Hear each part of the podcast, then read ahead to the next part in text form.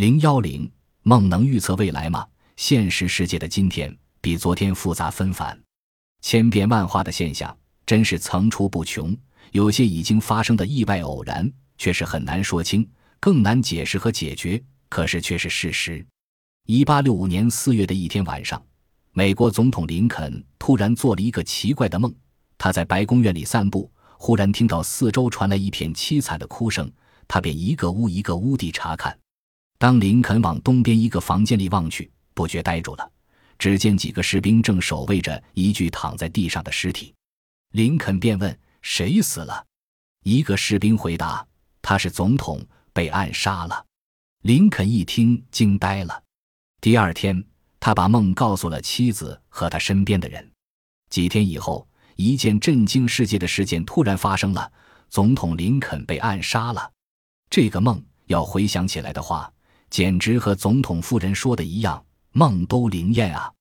就怪我没加提防，没做预防。梦能预测未来吗？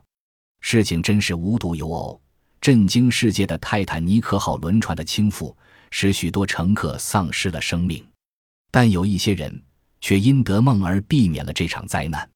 不管你信不信，这里有很多记载。英国商人坎农。米德尔顿当时确实订了泰坦尼克号出女航的船票，然而就在他上船前几天的一个晚上，米德尔顿梦见这艘轮船撞在什么上，而朝天的在海上飘。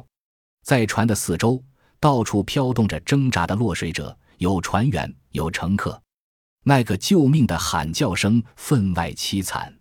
他一下从熟睡中惊醒过来，吓出了一头冷汗，接着再也睡不着了。第二天深夜。这个米德尔顿又重做了一次这类的梦，于是他害怕了，一直想到天亮，最后决定宁肯废了这张船票，也不去乘坐了。就这样，他免遭不幸。至于1954年3月彗星号飞机起飞之前，民航部确实接到了英国精神病学家爱丽丝·达克的几次电话的报告，他提出警告，要运输和民航部门注意这次航班最好延期起飞。民航部以为达克是精神病学家，好神经过敏，想入非非，对他的警告也没放在心上。等到飞机坠毁出事后，人们后悔也来不及。